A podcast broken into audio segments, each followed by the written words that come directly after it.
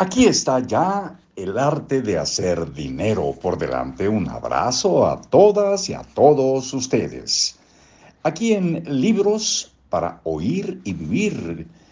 Soy Marcos Alfredo Coronado y tengo siempre el orgullo de saber que están de aquel lado. Piense en los siguientes conceptos. ¿Cuál es la forma de pensar de sus padres y de su familia acerca del dinero?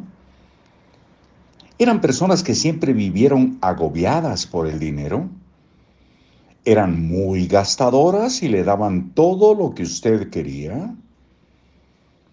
¿Tenían mucho miedo de quedarse sin dinero? ¿Nunca hablaban de dinero frente a usted? ¿Le enseñaron que debía sacrificarse para ganar dinero?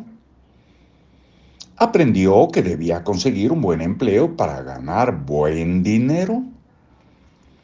¿Eran personas que aprendieron a invertir su dinero? ¿Eran padres conservadores? Reflexione en los patrones de conducta que incorporó en su vida y que hoy lo están limitando. Ahora lo invito a que escriba en el siguiente cuadro los aspectos que en relación con el mundo del dinero sabotean su mente y desea eliminar, así como los que desea aprender. En la parte inferior escriba las cosas que desea continuar haciendo y las que desea lograr. Nos pone un cuadrito muy sencillo, una línea para poner actividad, a qué nos dedicamos. Cuadros del lado izquierdo son dos, deseo eliminar y deseo mantener.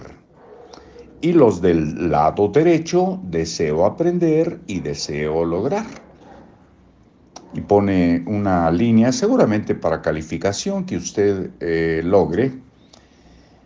Y continúa, le vamos a mandar la foto después de este cuadrito y continúa el autor diciendo, este cuadro le ayudará a definir sus prioridades en materia de dinero y lo que éste significa para usted. Copie el cuadro en una tarjeta que pueda llevar en su billetera o en algún lugar de su automóvil donde pueda verlo a menudo.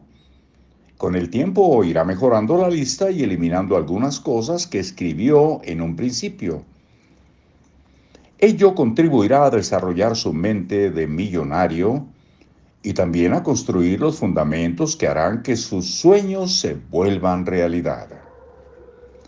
Segundo paso, analice su situación actual. La única forma de determinar hacia dónde ir es identificando primero en qué lugar se encuentra.